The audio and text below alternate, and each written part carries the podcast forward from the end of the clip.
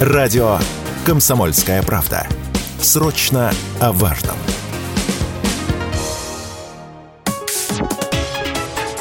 Политика на Радио КП.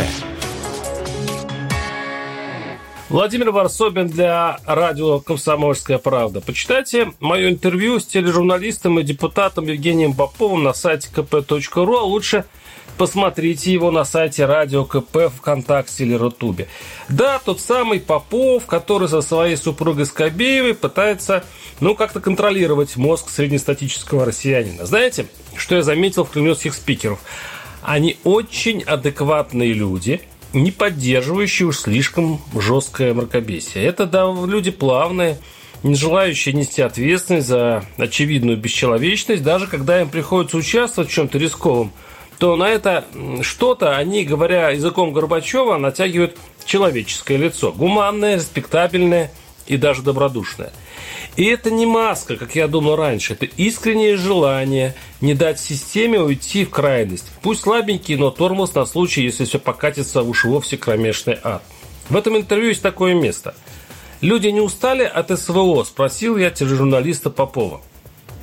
Слушайте, мы все не люди войны. Кто за войну вообще? Люди хотят гарантии безопасности, сказал Попов. Недавно Орбан премьер-министр Венгрии, сказал, у нас у европейцев ценностный ориентир свобода, у русских безопасность.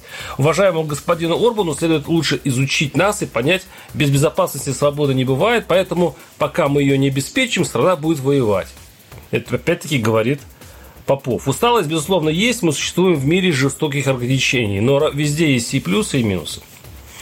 Вы уверены, что Орбан так уж не прав? Спросил я. Жителям России разве нужна свобода? Мы живем в одной из самых свободных стран, заметил Попов. У нас одна из самых либеральных институций в мире. Посмотрите на количество уголовных дел за лайки и репосты. Великобритания у нас. Поймете, у нас значительно меньше. Посмотрите, как люди обсуждают войну. Вы сейчас говорите как депутат или как журналист, как гражданин. Вы считаете, что в России можно свободно говорить о военной операции война предполагает некоторые ограничения, сказал Попов. В США во время Вьетнама было движение против войны, но не было движения за поражение Америки, за убийство американских солдат, за распил страны. Есть партия Яблоко, которая выступает против военных действий за мирные переговоры, но по закону нельзя требовать убийства граждан. Но сколько дел возбуждено за простое нежелание войны, удивился я.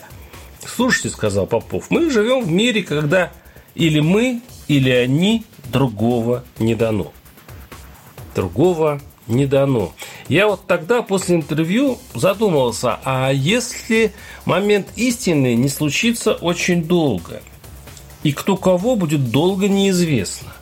Всегда, кстати, жалел солдат Столетней войны. Вялый, бесконечный, беспросветный. Арсобин, телеграм-канал. Подписывайтесь.